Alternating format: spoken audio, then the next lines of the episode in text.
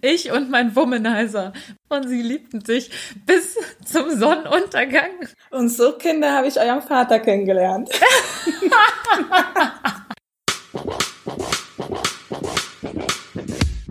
Warum machst du Escort? Das sind immer Abenteuer. Und irgendwie hat mich das total gereizt, es einfach mal auszuprobieren und in so eine ganz andere Welt einzutauchen. Oh Gott, und ich war begeistert. Ich war begeistert und habe zugehört und habe zwei Wochen später gekündigt und mich beworben bei einer Agentur. Für mich ist das ein starker Ausdruck sexueller Freiheit, was ich da mache. Ohne sie hätte ich das alles nie so akzeptiert, weil sie so positiv damit umgegangen ist, so wie ihr Körper ist. Ja, ich hatte dann einfach noch diese zweistündige Autofahrt vor mir, wo ich so feucht war. Und ich habe gedacht, wow, krass. Hallo, ihr hedonistischen und abenteuerlustigen Menschen. ihr hört Geliebte auf Zeit und ich bin Luisa. Wie schön, dass ihr wieder da seid. Und gleich zu Beginn, bevor ich weitermache mit meinem wunderbaren Gast, ähm, wollte ich mich nochmal bedanken. Einmal bei den großzügigen Spendern, die schon so fleißig über unseren PayPal-Link gespendet haben und ähm, uns damit unterstützen, weil wir haben natürlich laufende Kosten äh, mit dem Podcast, nicht nur der Podcast-Hoster, sondern auch so eine bestimmte Hardware, die wir noch besorgen müssen. Und natürlich haben wir viel Arbeitszeit. Und es ist einfach nochmal schön zu sehen, dass ihr uns da auch finanziell unterstützt und dass euch das Podcast so am Herzen liegt. Und dafür möchte ich mich nochmal ganz doll bedanken und ich sende ganz, ganz viel Liebe an euch raus. Hm. Dankeschön. Und auch noch natürlich geht ein Dank an die wunderbare Lenia, die mir weiterhin hier hilft beim Schneiden und die schon ein großer, großer Teil des Ganzen geworden ist hier. Und ähm, ohne sie könnte Geliebte auf Zeit nicht existieren. Und ich finde es richtig schön, mit ihr zusammen da so einen schönen Partner in Crime gefunden zu haben, mit dem ich hier weiterhin dieses Podcast betreiben kann. Das ist wunderschön. Ihr hört jetzt gleich Teil 2 des Gesprächs mit Salome von Escorial. Sie gibt gerne Tantra-Massagen und noch vieles mehr. Ja, ich gebe gerne Massagen. Und zwar ist Tantra was Besonderes. Es ist wichtig, dass man still liegt und sich fallen lässt und die Berührungen auf sich einwirken lässt und den Körper der Frau.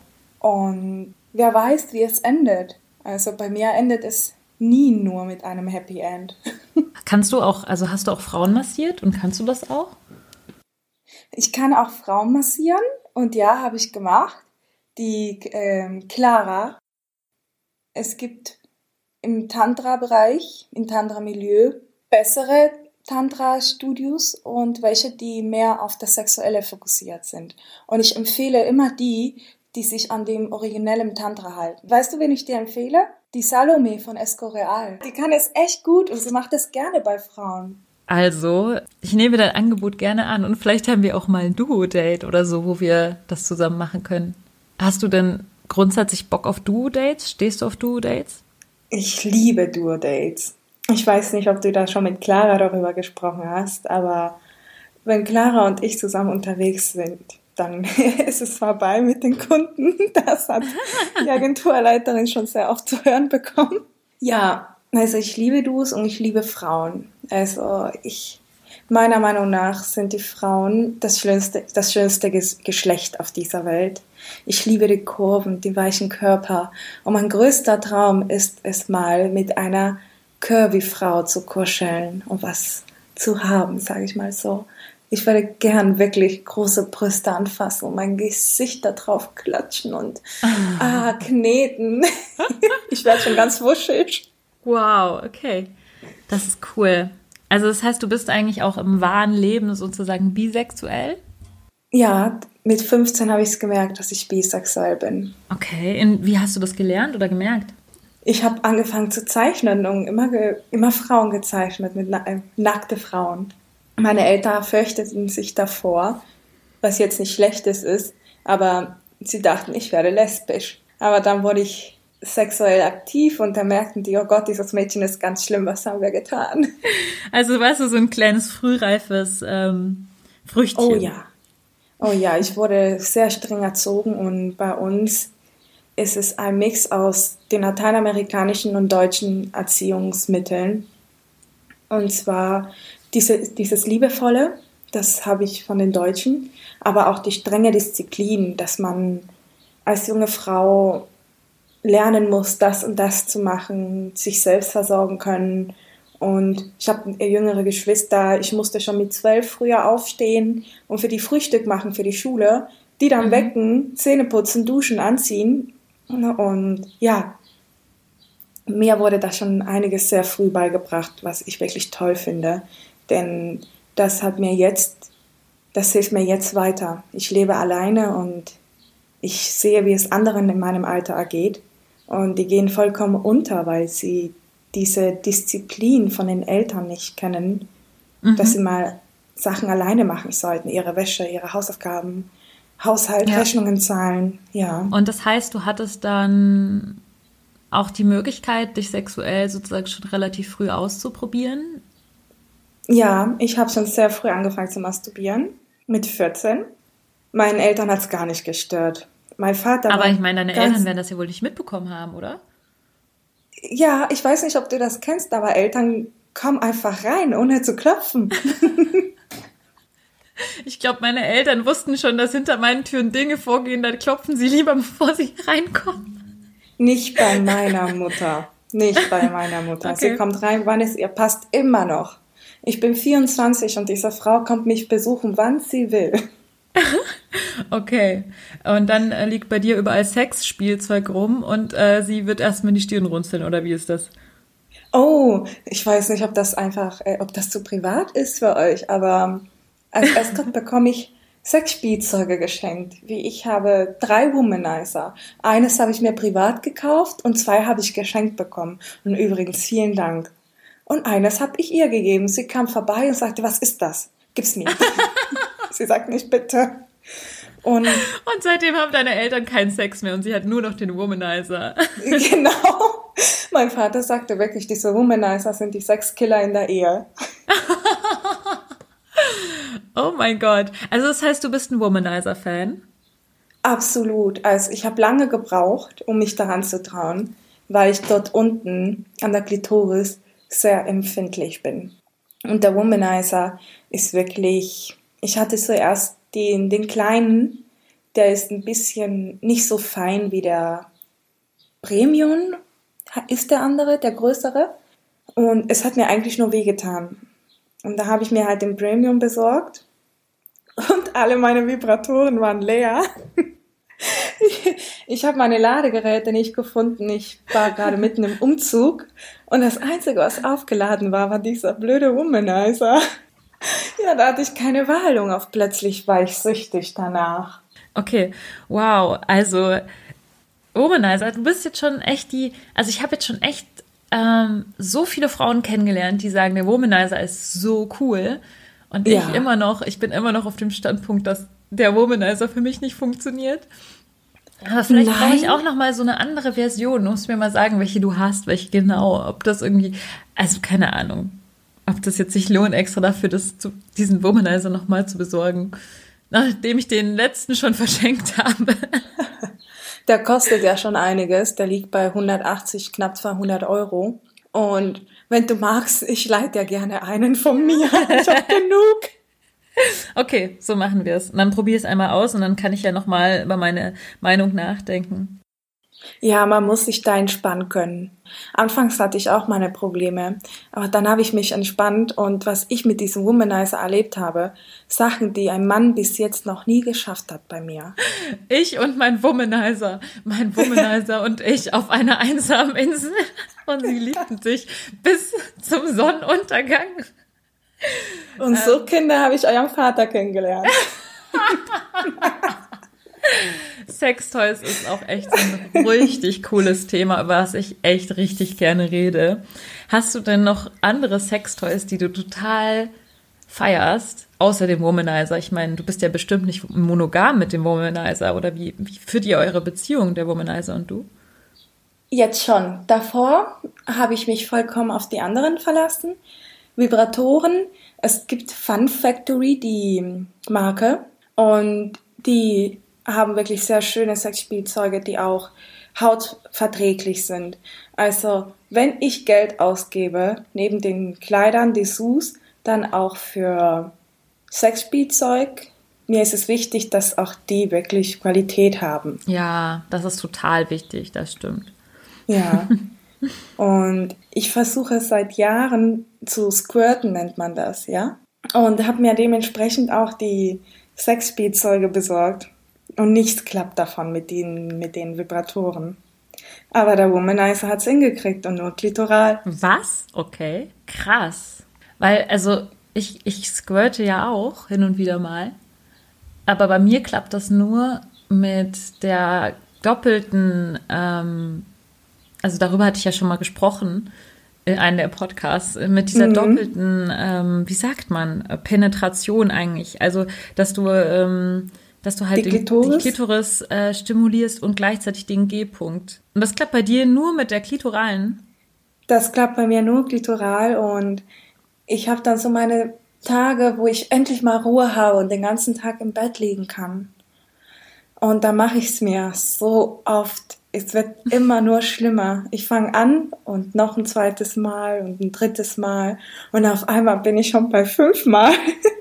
Ich kenne das, das ist auch so. Ich kenne das. Ich habe auch manchmal solche Tage. Ja, und auf plötzlich, ich war, oh Gott, das war das Geilste in meinem Leben, als ich, ich und mein Womanizer in Aktion und ich so, ich spürte, ich komme, aber irgendwas fehlte. Und auf einmal entspannte ich mich vollkommen. Und ja, auf plötzlich, als ich mich entspannte, kam ich extremst und damit kam dann auch alles raus. Und normalerweise ist man geschockt, wenn man da liegt. Man denkt an die Matratze, an die Bettwäsche. Ja. Aber das war so schön, dass es mir vollkommen egal war. Und ich, Früchtchen, war dann wieder da, war wieder aus meiner Fantasie und sah meine ganze Matratze so nass, alles war voll. Und ich so, und ich so, oh mein Gott, habe ich jetzt gerade Pipi gemacht? Und hab's dann genommen, hab's angefasst, an der Bettwäsche gerochen und es roch nach gar nichts. Es roch ja. nach meiner, nach meiner Muschi, nach meiner Vagina. und ja, und dann sagte ich, ja, ich hab's endlich geschafft. Wow. Hast du denn davor mal was über Squirten gelesen oder dich irgendwie damit auseinandergesetzt? Oh ja, und sehr oft. Also sehr viel, äh, so meine Partner privat haben es sehr oft versucht bei mir. Mhm. Und auch Erfahrene haben es versucht bei mir, besonders im Tantra-Bereich. Mhm. Ja, stimmt, klar. Und es hat nie geklappt. Ich habe nie diesen, diesen G-Punkt-Effekt, also Gefüge gehabt, nie. Habe ich aber, wenn ich penetriert werde, da spüre ich, wie mein G-Punkt stimuliert wird. Und jetzt weiß mhm. ich auch, dass ich beim Sex schon ziemlich oft nah dran war. Mhm. Weil ich kenne jetzt dieses Gefühl. Ja, wenn man es einmal gemacht hat, dann ist sowieso, dann ist es gelöst. Okay, das heißt, du hast noch gar nicht, ähm, du hast wirklich noch gar nicht probiert, ob du jetzt squirten kannst, während du Sex hast. Nein, weil die Corona-Zeit dazwischen kam. Ah, okay. Also was ich halt eben gelernt habe, in Anführungszeichen, ist, dass oft, dass ich oft merke beim Sex, jetzt glaube ich, würde ich squirten, aber weil der Penis drin steckt, geht es nicht. Der blockiert das. Also es ist so, als ob der Mann müsste eigentlich seinen Penis rausziehen, und dann würde es wahrscheinlich passieren. Und während das noch die Klitoris reiben, dann würde es wahrscheinlich auch passieren. Aber es verstopft das irgendwie äh, so. Ja, ich habe hier einen Dopp, ähm, auch einen G-Punkt und klitoralen Vibrator. Wie nennt man die eigentlich? Das müssen wir später googeln. Und zwar ist er nicht an der Klitoris mit einem Vibrator, sondern auch mit einem Womanizer-System, also auch dieses Luftdruck und Klopfen. Und mhm.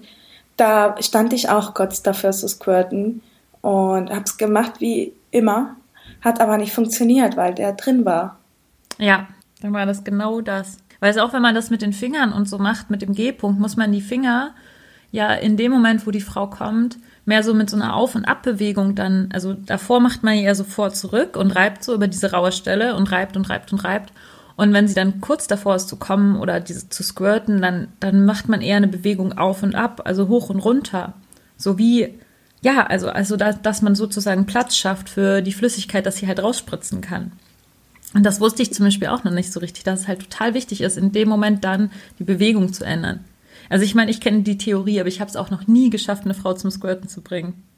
Wollen wir daran arbeiten? Ja, ja, ja. Bei unserem Duo, das wir dann mal machen. Ja, auf jeden Fall. Ich habe richtig Lust darauf. Ich denke auch, dass ich mich mit einer Frau, sorry Jungs, mit einer Frau besser entspannen könnte. Weil Echt? eine Frau, ja, aber eine Frau fühlt mehr. Äh, ich habe gemerkt, dass Frauen besser den Körper lesen können, wenn man das nicht mag und jenes mag. Das ist cool, dass du das sagst. Ich fühle mich immer im Duo oder mit, mit Frauen fühle ich mich selbst noch so unsicher und denke dann immer, oh Gott, hoffentlich mache ich alles richtig. Und äh, ja, aber vielleicht ist es einfach genau diese Einfühlsamkeit, die du meinst.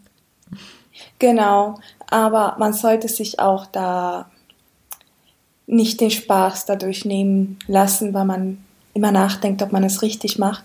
Ich habe die Erfahrung gemacht auch, dass es, dass ich besser blasen kann, wenn ich mir wirklich die Zeit lasse und es selber genieße und nicht nur auf den Mann achte. Das habe ich alles im Escort gelernt. Ich habe gelernt, im Escort, als Escort, meinen Körper besser kennenzulernen und habe so herausgefunden, was ich selber mag und nicht mag. Ja, das geht mir ganz genauso.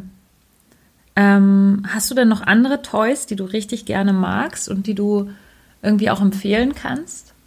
Ja, und zwar, oh Gott, wie nennt man die? Ich muss nochmal nachgucken. Das, was man sich in die Muschi steckt und gleichzeitig Sex haben kann damit.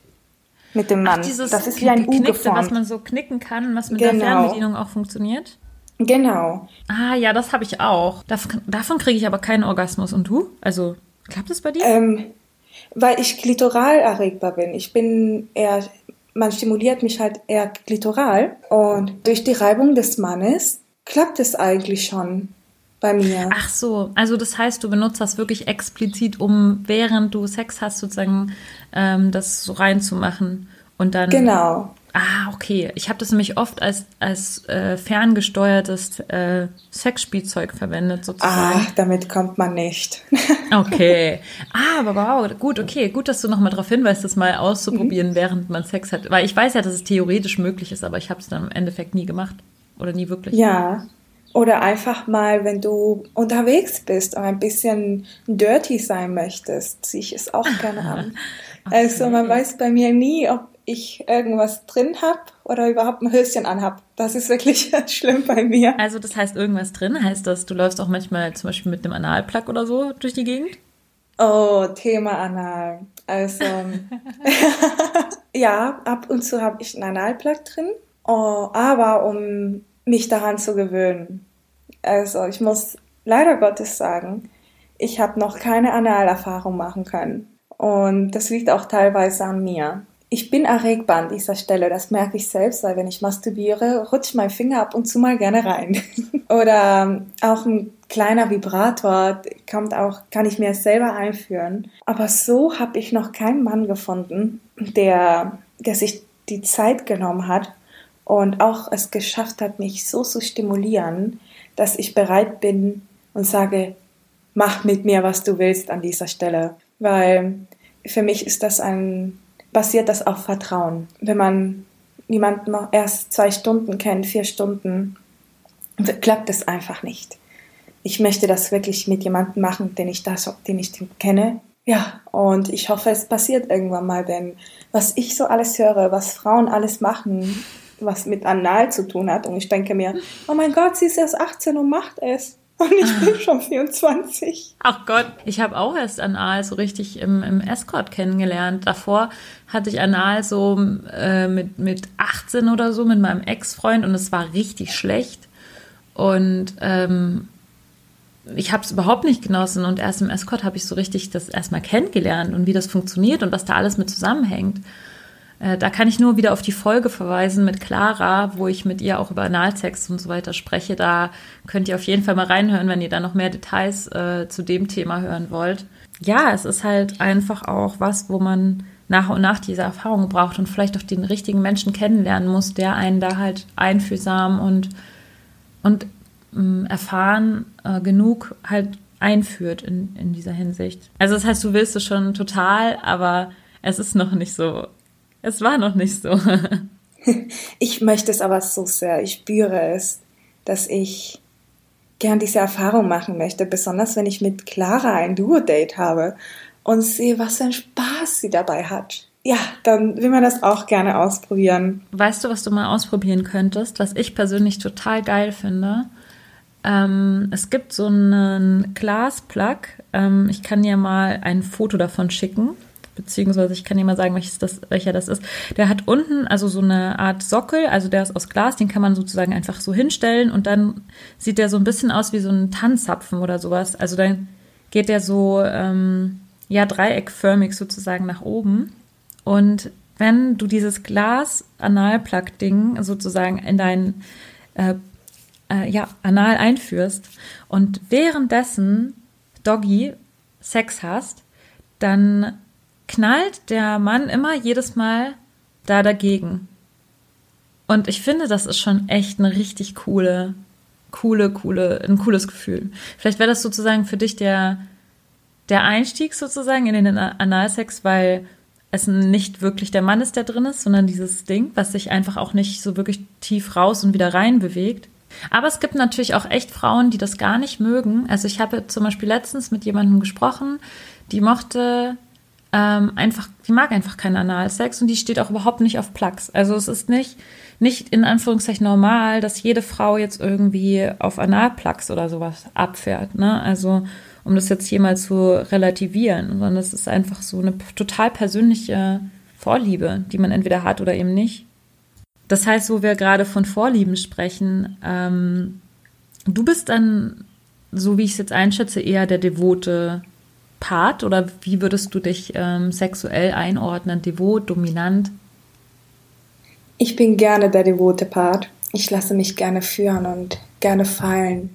Es ist so, wenn du im Alltag so viel Stress hast und so viel entscheiden musst, freust du dich einfach, jemandem mal die Führung zu überlassen. Oh, deswegen freue ich mich dann immer, wenn ich einen Partner habe, der mir dieses Vertrauen vermittelt, du kannst dich jetzt fallen lassen, überlass den Rest mir. Man kann aber auch den Fehler machen, mich zu sehr dominieren zu lassen. Was auch sehr gut sein kann. Also wenn ich das Sagen habe, wenn ich oben bin, bereut es keiner. Also es switcht dann auch so ein bisschen, je nachdem, wer dein Gegenüber ist, ne? Ja, ja. Also ich bin ein Mensch, ich beobachte gerne und höre gerne zu. Und so schätze ich die Menschen dann auch besser ein. Und wenn ich dann sehe, aha, der mag es gerne, wenn die Frau führt, dann übernehme ich das automatisch und zwar gerne, unbewusst sogar. Freue mich dann aber auch lieber darüber, dass ich mich mal fallen lassen kann. Ich hatte vor, ja, vor kurzem so einen, jemanden auf Twitter, der geschrieben hat, ja, du könntest doch auch noch ein bisschen mehr von deiner dunklen Seite zeigen oder noch mehr über das Thema, was das Geld in dieser ganzen Situation spielt, sprechen. Hast du Lust, mhm. darüber zu sprechen? Komm, versuchen wir es doch mal. ich weiß nicht, ich, ich denke, ihr kennt doch meine dunkle Seite, oder? Ich bin noch ganz böse. Ich bin noch ein ganz böses Mädchen. das haben wir doch alle. Diese Seiten haben wir alles, alle in uns. Aber ich denke, du musst, man muss da immer aufpassen. Die, die so diszipliniert sind und immer so süß aussehen wie mich, guck mich an. Ich bin 24 und habe einen Sexualdrang wie eine 35-Jährige, die sich im Leben schon auskennt. Man sollte das sich wirklich nicht so täuschen lassen. Und ich denke, dass du zwar anständig rüberkommst, aber im Inneren so richtig pervers bist. ja, das ist doch genau dieses Spiel, dass man, also dass man es eben nicht so raushängen lässt, sondern dass man dann einfach sich auch, auch auf dunkle Sachen einlässt. So, ich glaube, wir beide sind ja eher devot und ich glaube, man kann uns zu viel fiesen, bösen Sachen auch überreden. Überzeugen. Mhm. Natürlich müssen sie alles sicher sein. Also hier, wir sind natürlich, ist natürlich klar, dass es safe sein muss. Das ist einfach die Neugier, die wir haben. Ich denke, wenn wir im Leben keine Neugier empfinden oder Neugier verspüren, da haben wir ein ziemlich großes Problem. Ja, und irgendwie finde ich, gehört mit zu dieser dunklen Seite auch, dass man dafür Geld nimmt. Also das ist für mich so ein Teil, der das Ganze noch mal auf eine Stufe stellt, die noch verruchter ist für mich. Also deswegen macht es mich auch einfach irgendwie an. Das klingt jetzt total blöd, aber es ist so. Mich macht es geil, dass ein Mann bereit ist, für mich, für meinen Körper zu zahlen. Das ist irgendwie eine Art der, ich hoffe, ich mache euch jetzt keine Angst, aber der Beherrschung des Mannes. Also in dem Fall haben wir sozusagen das Sagen und können da frei entscheiden.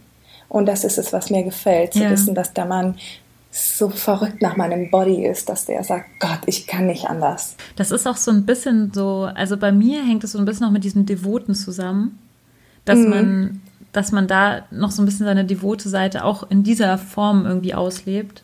Aber natürlich hat es auch einfach so was richtig Ermächtigendes, dass du, dass du dafür eben Geld bekommst. Das ist einfach nochmal so ein, so ein Ding nach oben drauf. Es ist schon geil. Ich habe da auch die Erfahrung gemacht, privat. Ich gehe dann immer gerne in gute Bars, trinke einen guten Rum. Ich bin eine Rumliebhaberin und sitze da in meiner Bar nach meinem stressigen Tag und setzt sich ein Mann zu mir, uneingeladen, stellt sich vor. Ich sagte mir, ganz nett, stellt sich ja wenigstens vor. Und hat mir nach einem guten Gespräch, macht er mir dann Preisangebot. Und ich war geschockt, weil ich das gar nicht so kenne außerhalb der Agenturvermittlung. Das habe ich auch noch nie erlebt. Wow, okay, aber irgendwie ist es total geil. ja. Und ich dachte mir so, oh Gott, weiß er, dass ich eine Escort bin? Das ist meine Lieblingsbar. Hier will ich in Ruhe sitzen.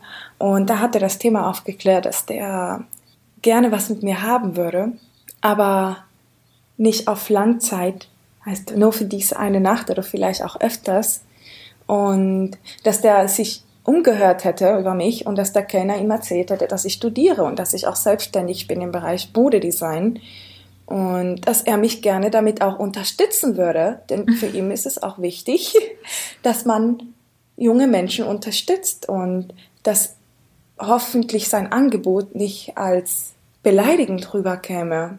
Was ich gemacht habe, Ich habe den Preis hochgedrückt wegen diesem Spruch und wir hatten eine gute Nacht. Das war echt Hammer und habe mich, hab hab mich aber auch nur getraut, weil der Kellner mich jahrelang kennt und er den Kunden auch kennt. Ähm, du bist ja bei einer, bei einer Agentur, bei Escorial. Und was magst du daran, an der, von der Agentur vertreten zu werden? Warum eben, du hast schon, schon angedeutet, warum bist du eben nicht so selbstständig unterwegs? Independent? Also, sagen wir mal so, die Zeit fehlt mir andeutig. Also ich weiß, dadurch, dass ich so einen guten Kontakt und einen offenen Kontakt mit der Agenturleiterin habe, welch eine Arbeit das ist. Das, das Vermitteln, Fragen beantworten, die E-Mails beantworten und da steckt so viel mehr dahinter. Und die Zeit habe ich gar nicht, denn meine Prioritäten sind in der Modebranche. Mhm. Und deswegen schätze ich es halt sehr, dass ich äh, diese Agentur habe, gefunden habe, Gott sei Dank, die meine Prioritäten versteht und die auch mich kennt.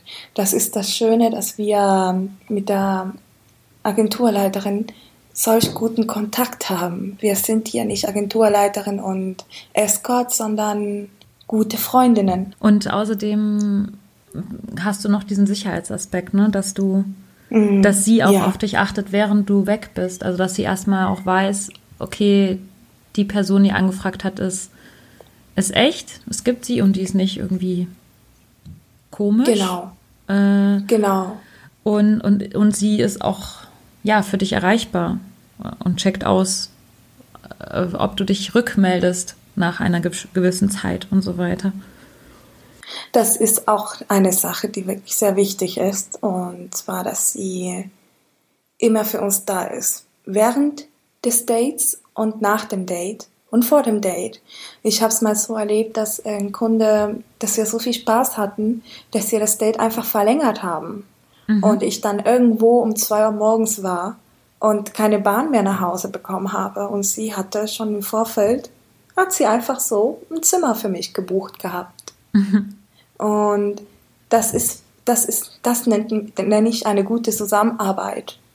Wenn ja. man sich auch um wenn man sich um die Mädels kümmert, das ist wichtig. Das hört sich nach einer wirklich richtig guten Agenturleitung an, muss ich sagen. Ja, die beste, die ich jemals hatte. Hattest du davor schon andere Agenturen und also wenn möchtest du darüber sprechen über deine Agenturerfahrungen? Was auch eine gute Agentur ist, ist PLE. Wir haben wirklich eine super Zusammenarbeit gehabt und wir verstehen uns von Charakter her so gut. Ich liebe dich. Da muss ich nur was sagen. und vermisse dich. Musste leider dort aufhören, weil ich es zeitlich nicht mehr hingekriegt habe. Neben dem Meisterstudium und zwei Agenturen wäre mir leider zu viel gewesen. Mhm. Deswegen. Leider. Gibt es irgendwas, was dich irgendwie, was dich stört im Zusammen, in der Zusammenarbeit mit einer Agentur?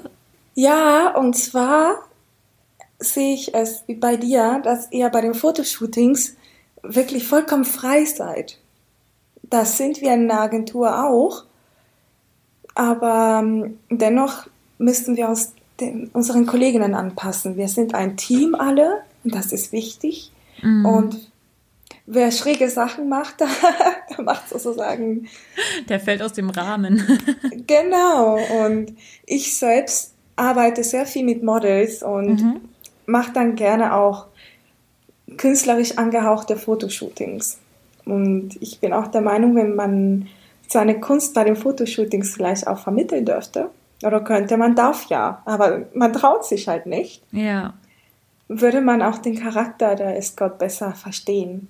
Also ich würde mhm. wirklich gern einfach mal mit meinen Designs natürlich ein Fotoshooting machen ja. mit meinen besten Escort-Mädels. Ja. Und und da vollkommen die Sau rauslassen. Das wäre doch mal eine richtig gute Idee. Mach das doch mal jetzt in der Corona-Zeit. Alle irgendwie, die Bock haben, zusammenzutrommeln und dann so eine Art, keine Ahnung, Special-Shooting zu machen, wo ihr eben solche künstlerischeren Bilder macht und dann könntet ihr die ja in so einer Special-Galerie haben oder als Special für eure VIPs oder so. Das wäre dann äh, möglich, wenn wir das Escort untereinander klären wird so, tut mir leid, aber wenn die Agenturleitung sagt, hey, ich komme mit und gucke zu gerne, ja, kein Problem. Aber das sollte auch eine Sache sein, die wir Escorts gerne machen, um uns besser kennenzulernen, um Spaß zu haben, mit unseren Champagner, Rum, Wein und uns uns da vollkommen fallen lassen. Darf ich auch mitmachen? Das, natürlich, du bist doch schon eingeladen.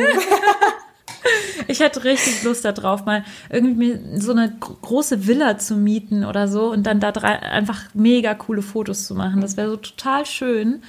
Und dann auch noch in so einer großen Gruppe. Da hätte ich richtig Lust drauf. Vielleicht kriegen wir das ja mal zusammen. Vielleicht kriegen wir das ja wirklich mal zusammen organisiert. Kannst du, äh, kannst du auch fotografieren? Nein, nein, ich kann nicht fotografieren. Aber wenn, wenn es um Design geht, um Kleidung und Make-up, bin ich da. Yay! Wir hatten das schon mal gemacht. Ähm, wir waren ein paar Escorts von Escorial und sind dann rüber nach Mallorca geflogen. Mhm. Und das war das Beste, was ich je in meinem Leben gemacht habe. Das war das Beste, was die Leiterin von Escorial machen konnte. So habe ich auch andere Escorts kennengelernt und gemerkt, dass wir alle normal sind und ja. dass wir nicht diese, diese High-Class-Bitches sind, wie es immer in den Filmen dargestellt wird oder wie man sich erzählt. Also ich habe die Fotos ja gesehen und ich muss schon sagen, die sind schon, schon ziemlich heiß. Auch vor allem die Fotos mit Clara zusammen. Da habe ich schon direkt gesagt, dass ich das Foto gesehen habe. Wow, Clara? What the fuck? Wer ist das? Das sieht mega aus. Und dann warst ja. du das. Ja, Clara und ich haben uns von Anfang an gut verstanden. Wir haben dann auch direkt gesagt, ja mal, wir machen zusammen ein Fotoshooting. Ich weiß noch, wir waren auch die ersten auf der Seite, die da ein Duo-Fotoshooting gemacht haben. Und das war das Beste, was wir machen konnten. Jetzt machen wir das andauernd mit irgendwelchen anderen Escorts, die wir gut kennen und uns gut verstehen und freuen uns einfach mal, ha, wenn wir uns wiedersehen bei den Duos, weil der Kunde die Bilder gesehen hat. Mhm. Ja. Ich habe auch so gehört, dass du, Clara mir erzählt, dass du so ein Hardcore-Dessous-Fetisch hast, wo du, also dass du einfach total gerne Dessous trägst. Erzähl uns doch mal was darüber. ja, also das hat sich im Laufe der Zeit entwickelt und zwar als junge Frau Escort zu werden und dann empfiehlt dir die Agenturleiterin, das und das wird gern gesehen, kannst du ja mal gucken, ob es dir gefällt und dann hast du zum ersten Mal als junge Frau diese tollen Dessous in der Hand, spürst den Stoff und siehst die Arbeit darin und siehst die Qualität darin. Mhm. Und ich habe mich verliebt. Ich habe mich zuerst in Agent Provocateur verliebt. Mhm. Ich muss zugeben, die haben welche, die mir gar nicht gefallen, aber es gibt welche, die qualitativ und handwerklich so gut sind, dass sie sogar mehr verlangen könnten. ja. Mhm. Ja, und dann habe ich hier auf Twitter und auf Instagram habe ich dann Independence Escort gefolgt und anderen Agenturen und habe dann immer mehr entdeckt und ja, ich habe äh, das Geld, was ich gespart habe, was ich mir sozusagen für mich privat, um auszugehen, auf Seite gelegt habe oder lege, gebe ich gerne dafür aus. Und zwar habe ich gerne die seltensten Dessous. und freue mich einfach, wenn ich mich entkleiden kann und ich das Gefühl einfach zu wissen, du hast was Besonderes an und es juckt nicht und es drückt nicht. Ja, ja, das ist schon, ja. also es macht schon echt einen Unterschied, wie das auf dem Körper sitzt. Hast du denn noch eine Lieblingsmarke außer Agent Provocateur? Gibt es da ja. ein paar Marken, die du gerne magst?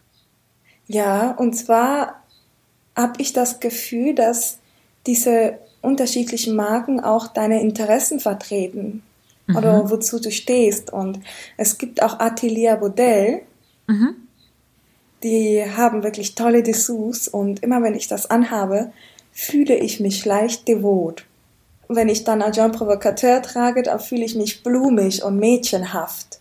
Und Honey Badet, Honey Badet, wenn ich die dann trage, fühle ich mich weiblicher und schon fast älter. Also je nachdem, was ich trage, fühle ich mich auch anders. Ja, aber auch wichtig ist die Qualität. Also als ich das das erste Mal anhatte, habe ich mir gesagt, nie wieder irgendwelche günstigen Dessous.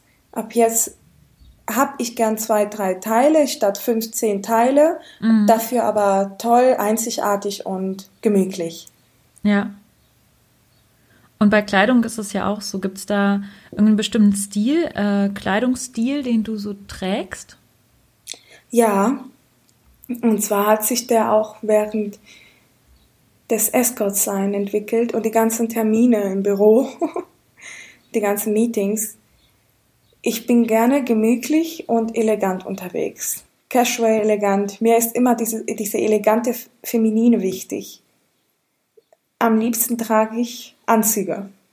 Und ich bin der Meinung, Anzüge können auch feminin wirken. Man muss sie nur, du musst als Frau nur feminin rüberkommen. Du musst selbstbewusst sein und nicht daran zweifeln. Für die, für das erste Label, was ich gearbeitet habe, musste ich Anzüge für Frauen entwerfen. Und das war das Beste, was mir passieren konnte, denn ich wollte schon immer in diese Richtung gehen. Ja, und jetzt bin ich hier eine Frau mit paar Kleidern im Kleiderschrank und tausend Anzügen. Und auch die Schnitte sind sehr wichtig beim, bei, bei meinem Kleidungsstil. Ich mag besondere Schnitte, außergewöhnliche Schnitte und nichts Langweiliges. Deswegen halt auch immer im Second-Hand-Shop einkaufen oder ich halte immer Ausschau nach außergewöhnlichen. Mit mir kann man nicht normal shoppen gehen. Ich hasse shoppen ich habe ja auch irgendwie schon einen Stil, der, der eigenwillig ist. Ich bin ja auch kreativ. Und ich habe dann schon einen bestimmten Anspruch an, an Kreativität in der Kleidung auch. Ähm, und ich finde, ich kann das auch gut tragen und es kommt überhaupt nicht komisch rüber, wenn ich, wenn ich ein Kleid trage, was vielleicht ein bisschen auffälliger ist, ähm, weil ich mich da drin auch bewegen kann und, und laufen kann. Ich trage zum Beispiel sehr gerne Kleider und Röcke. Ähm, aber manchmal kommt dann in meinem Kopf so dieses ähm, kleide dich mal uniform, basic Ding durch, wo ich dann irgendwie denke, was ist jetzt richtig? Was ist die richtige Kleidung? Also der, der richtige Stil oder so? Ist das überhaupt richtig, das zu kaufen? Und ja, Ach, das ist das ist blöd, muss ich zugeben. Weißt du, warum? Weil du dich dann am Ende gar nicht wirklich wohlfühlst. Und letztendlich zeigt sich das, das Beste von der Kleidung, wenn du dich wohl darin fühlst und dieses Selbstbewusstsein ausstrahlst. Gut, hey, wir langweilen die Männer ja, hier ja, mit Modedesign. Auf jeden Fall. Aber das weißt du, was ich jetzt lustig finde? Wir reden immer noch über uns. Und immer noch nicht über die Männer. Sorry, Männer, wir schweifen die ganze Zeit vom Thema ab. Mensch, wie kann denn sowas passieren? Wir haben euch völlig ignoriert. Okay, wir machen jetzt just for the record, machen wir jetzt in diesem Podcast das erste Mal diese Frage. Was mag ein Mann? Hm, eine sehr gute Frage von Lisa. Was wollen Männer? Ich kann euch auf jeden Fall versprechen, Männer werden die nächste Folge hören wollen. Und nicht nur Männer, sondern sicherlich auch Frauen. Weil in der Folge legt Salome wirklich richtig los und ihr werdet ein paar ja, ganz nette Geschichten aus dem Escort sowie auch aus Salomes Privatleben hören. Also bleibt neugierig und ganz liebe Grüße gehen raus an euch da draußen von Salome, Luisa und mir, Lenia. Bis nächste Woche.